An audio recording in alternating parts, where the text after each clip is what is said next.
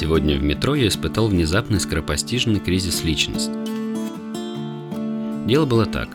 Еду я утром в метро, еду сидя, потому что моя станция конечная, за что я ее и люблю. И от такой любви каждое утро даю 5 рублей по прошаке на входе. Сижу себе, зеваю, и вдруг моему затуманенному утренней негой взору предстает картина следующего содержания –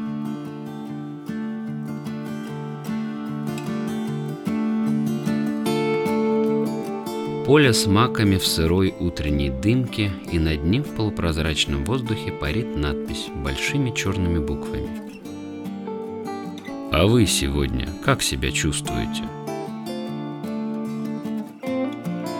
И снизу более вкрадчивым мелким шрифтом приписка. Психологи и психиатры частной клиники М всегда рады вам помочь. Телефон и прочие контактные данные. Новый рекламный постер на металлической панели.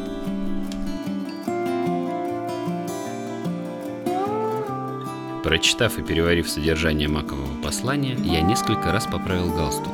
Прокашлялся, потер лоб, один раз, другой. Пригладил волосы, посмотрел по сторонам, глубоко вздохнул под давлением модного в этом сезоне полувинзора моего черного тонкого галстука. И опять перевел настороженный взгляд с замороженной утром публики на маковое поле и повисший над ним вопрос –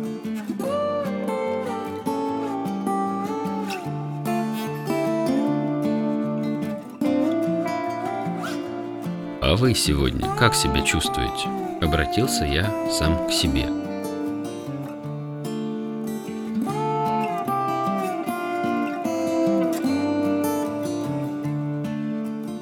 Поскольку с ответом возникли затруднения, психо и еще самоанализ мне не удается, я решил по примеру частной клиники М добродушно, по-человечески поинтересоваться у соседей по вагону их настроением этим обычным рабочим утром вторника – Ехать все равно еще 40 минут.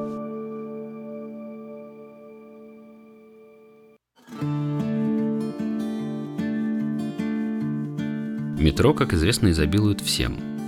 Иногда все пахнет жесткими терпкими духами типа дома правительница, ну так, что глаза изумленной публики слезятся. Иногда все пахнет так сладко, словно ваниль окунули в кокос и полили сверху карамелью для тройного эффекта.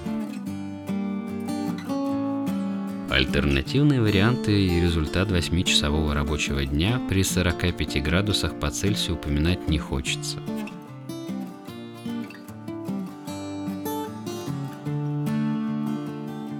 Так вот, слева от меня сидела юная особа с макияжем дикой амазонки. Под сантиметрами штукатурки было и не понять, сколько ей лет. На мой вопрос «А вы себя сегодня как чувствуете?» Амазонка окинула меня многозначительным взглядом, поморщила нос и в полном презрении отвернулась в другую сторону.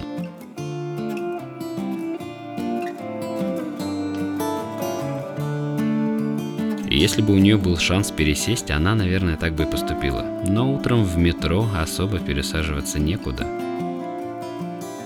Видимо, я в силу свитера не первой свежести и штанов с пузырями на коленях не показался данной особе достаточным аргументом для ответа на мой простой, а главное искренний вопрос.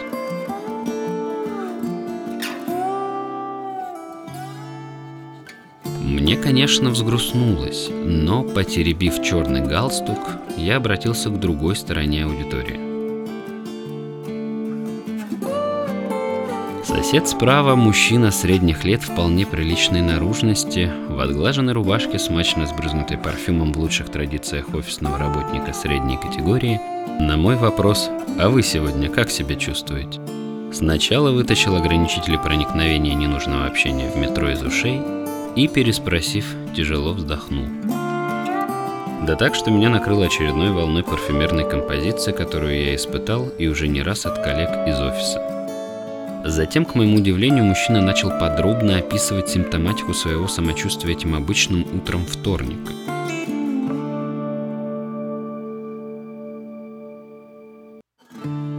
Сначала он изложил мне ситуацию в общих чертах, из чего я сделал вывод, что жизнь его ад.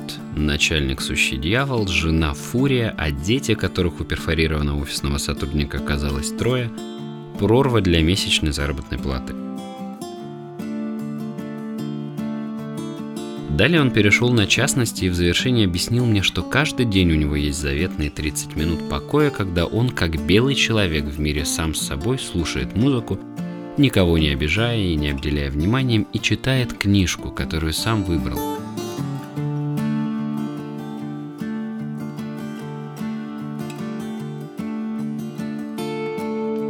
А сегодня я украл у него часть честно выстраданного времени своими глупыми вопросами, и нет мне прощения. Этим обычным рабочим утром вторника мужчина чувствовал огорчение, усталость и обиду. Дочитать последнюю главу ему удастся лишь завтра. По завершении развернутого ответа на мой вопрос и благополучного излияния души парфюмированного сотрудника офиса среднего звена – Откуда-то из глубины человеческой гущи послышался суровый женский бас. Офисный сотрудник тем временем уже воткнул в уши ограничители проникновения ненужного общения в метро, а мое внимание привлек новый персонаж, которому не терпелось поделиться со мной личными переживаниями. Особо внушительных размеров с легкостью растолкав своей буферной зоны окружающую публику, охотно ответила на мой вопрос «А вы сегодня как себя чувствуете?», который я был вынужден ей задать. Человек приложил большие усилия, чтобы до меня добраться. Такое стремление к общению необходимо поощрять. Из ответа женщины, необъятной во всех отношениях, я понял, что даже если бы я ее не спросил, она в любом случае решила бы ответить за двух предыдущих собеседников. Некоторых людей не остановить в стремлении поделиться с миром самым лучшим. А колоритной особе хотелось поделиться почти всем, благо резервы позволяли. Из ее стремительного монолога я узнал, что этим утром ее беспокоит затяжка на новых колготках и камни в почках – а чувствовала она себя этим рабочим утром вторника взволнованно, потому что ехала на покраску к новому мастеру и боялась, что ее прекрасную густую гриву могут испортить. В своем стремлении поделиться дама успешно нарушила мои владения, и когда буферная зона стала упираться мне в лоб, я понял, что придется уступить ей место или пригреть на коленях. Второй вариант я даже не рассматривал, к тому же я человек воспитанный и галантный. Место я уступил.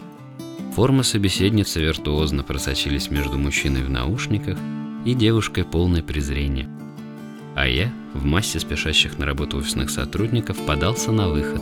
Оставалось всего две станции.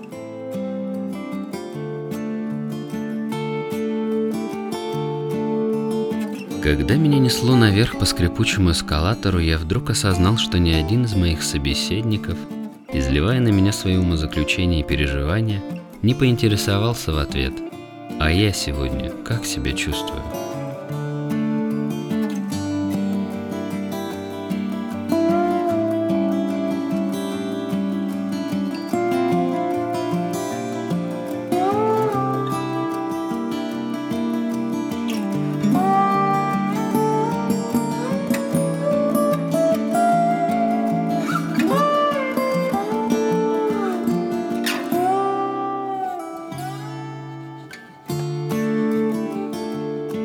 Сразу понял, что у частной клиники М всегда будут клиенты, которым, как и мне, не удалось поделиться с миром своими эмоциями, потому что их попросту не спросили.